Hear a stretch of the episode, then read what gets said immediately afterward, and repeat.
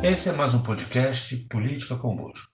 No próximo mês de março, mais precisamente no dia 14, completam-se cinco anos do assassinato da vereadora Marielle Franco e do motorista Anderson Gomes, executados covarde e friamente no centro do Rio de Janeiro, antes mesmo que a intervenção federal sobre o Estado completasse o seu primeiro mês. E, por óbvio, a intervenção se justificou pela incapacidade do Estado de gerar a segurança necessária à população. Trocando em miúdos, a criminalidade no Rio não só aumentara, como não havia punição.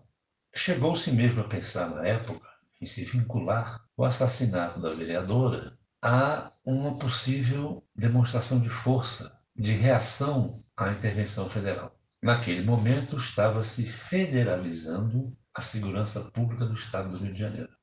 Mas isso seria muito pouco para justificar o assassinato de uma política em pleno exercício do mandato apenas por demonstração de força. É claro que há muito mais por trás desse caso.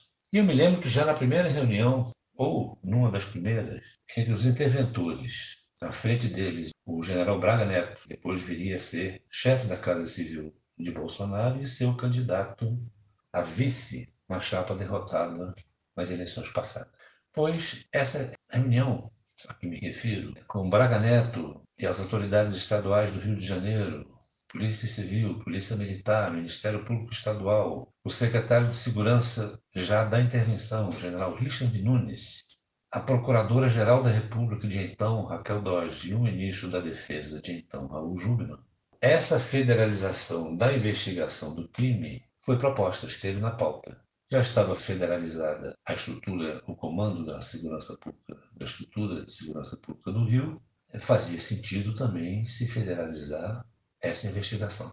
Mas o principal argumento que permanece até hoje é, por óbvio, a contaminação da estrutura de segurança do Rio pelo crime organizado. Que está infiltrado nessa estrutura não é segredo para ninguém. A procuradora Raquel Dodge, inclusive, foi explícita ao dizer que a relação de promiscuidade entre as forças de segurança estaduais e os milicianos do Rio de Janeiro impede que se chegue aos mandantes do crime. É uma, um diagnóstico não só oficial, como extremamente grave. Mas essa proposta não vingou, entre outros argumentos, porque a desconfiança sobre a estrutura de segurança do Rio não afetaria apenas a Polícia Civil, mas também o Ministério Público Estadual, que lutou com todas as armas, inclusive com recursos ao Ministério Público, ao Conselho Federal do Ministério Público, para evitar a federalização. As relações entre Braga Neto e o então ministro da Defesa, Raul Jugman, se deterioraram rapidamente, porque o general interventor decidiu manter silêncio absoluto sobre as investigações e não se conformava com o assédio da mídia a Jugman e também com a sua defesa de que a Polícia Federal comandasse as investigações. Como o interventor se reporta diretamente ao presidente da República, Braga Neto fez queixa de Raul e, por coincidência ou não, poucos dias depois, Jugman acabou deslocado para assumir o Ministério da Segurança Pública, abrindo espaço pela primeira vez a cadeira da defesa fosse ocupada por um militar desde sua criação, que foi o general Joaquim Silva Luna, mais tarde já no governo Bolsonaro, presidente lá da Itaipu Nacional e, na sequência, presidente da Petrobras. Tanto Raul quanto Raquel Dodge voltariam a defender a federalização, mas esta foi finalmente descartada pelo Superior Tribunal de Justiça, o STJ, em 2020. Aí já, quando a tese perdeu força por uma outra desconfiança, também real, também justificada, de que o governo Bolsonaro conseguira finalmente interferir na Polícia Federal.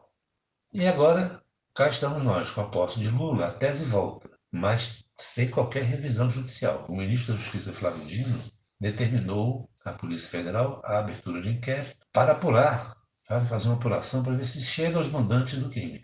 A gente lembra que durante, ali já no comecinho do governo Bolsonaro, em 2019, os assassinos de Marielle e de Anderson foram presos, os executores do crime, ali pelo mês de, de fevereiro, alguma coisa assim, de 2019.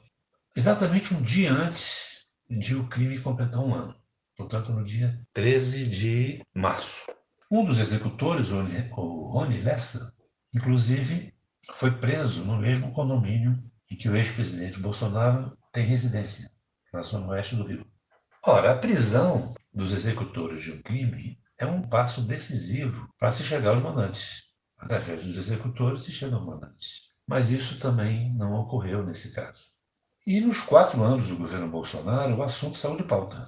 Foi adotado, inclusive, sigilo em relação à correspondência internacional de governos, de outros governos, de outros países, que exerceram forte pressão sobre o Brasil para que se chegasse a termo essa investigação. No entanto, nada aconteceu nesses quatro anos. Somente agora é que a Controladoria Geral da União, a CGU, quebrou esse sigilo e abriu mais de 700 documentos oficiais de diversos países, cobrando o desvendamento da morte de Marielle e do Anderson. É possível que a coisa agora ande, mas o tempo passado, esses cinco anos, conspira muito contra o desvendamento desse crime, porque muita coisa já se perdeu. Mas vamos confiar, como disse o ministro Flávio Dino, que chegar aos mandantes é uma questão de honra. É mais que isso, é uma satisfação que o país deve às famílias da vereadora e do Anderson e também ao mundo. Co cobrou e vai continuar cobrando com vigor as providências, as punições e os nomes dos mandantes.